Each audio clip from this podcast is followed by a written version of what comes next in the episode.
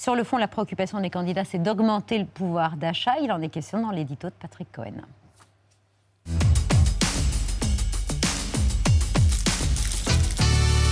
Les salaires et le pouvoir d'achat qui sont devenus l'un des sujets clés de cette présidentielle. Oui, alors commençons par le constat, même si plus grand monde ne croit à ces statistiques, le pouvoir d'achat des Français a globalement augmenté ces cinq dernières années sous l'effet des baisses d'impôts, suppression de taxes d'habitation, défiscalisation des heures supplémentaires, primes d'activité.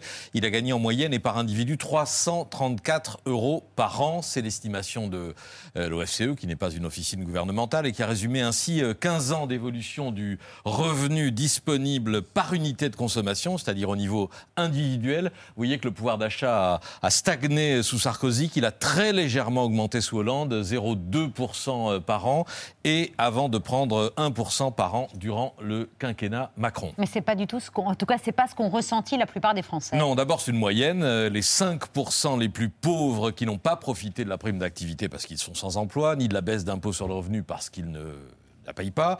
Ces 5% du bas de l'échelle n'ont pas vu leur niveau de vie augmenter. Ensuite, les économistes invoquent le poids des dépenses préengagées, celles qui tombent tous les mois, abonnement téléphone, internet, assurance, remboursement d'emprunt, etc., qui représentent 41% du budget des ménages les plus modestes, 10 points de plus en 20 ans. Et là-dedans, vous trouvez les dépenses de logement qui pèsent toujours plus lourd, mais là aussi, grande disparité entre la France des locataires et celle des propriétaires. Les premiers engloutissent près d'un tiers de, de leurs ressources dans leur budget logement, le loyer, l'eau, le gaz, l'électricité. Les propriétaires, 10% seulement. Et puis l'inflation, évidemment, qui grignote ce reste à vivre, surtout ces derniers mois avec la flambée de l'énergie, tandis que les salaires ne progressent pas beaucoup, 4% de plus en 10 ans pour le salaire moyen. Les salaires, justement, comment les augmenter? Alors tous les candidats ont leurs propositions, on va en parler euh, tout à l'heure, euh, hausse du SMIC à gauche, baisse de cotisation à droite, mais sans attendre, ça fait des mois que le gouvernement exhorte les entreprises à faire leur part du boulot, comme dit Bruno Le Maire. Moi, qu'est-ce que je considère Que l'État a fait sa part du chemin. Et que désormais, comme je le dis depuis deux ans, c'est aux entreprises aussi de faire leur part du chemin, d'ouvrir des négociations salariales.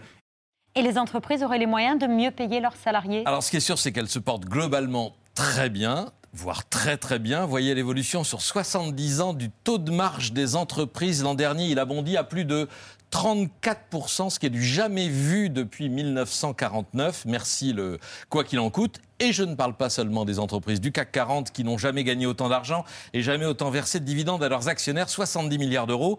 Est-ce qu'il ne faudrait pas songer à en faire profiter les salariés? C'est l'idée du dividende salarié porté par un, ancien euh, dirigeant du MEDEF, euh, Thibault Langsad. Enfin, dernier chiffre euh, pour vous agacer, monsieur. Est-ce que j'ai l'air agacé? Route Bézieux, pour vous titiller. les salaires des grands patrons, ceux SBF 120, soit les 120 plus grandes sociétés cotées, 32% d'augmentation en 10 ans, pour les salariés, 4%.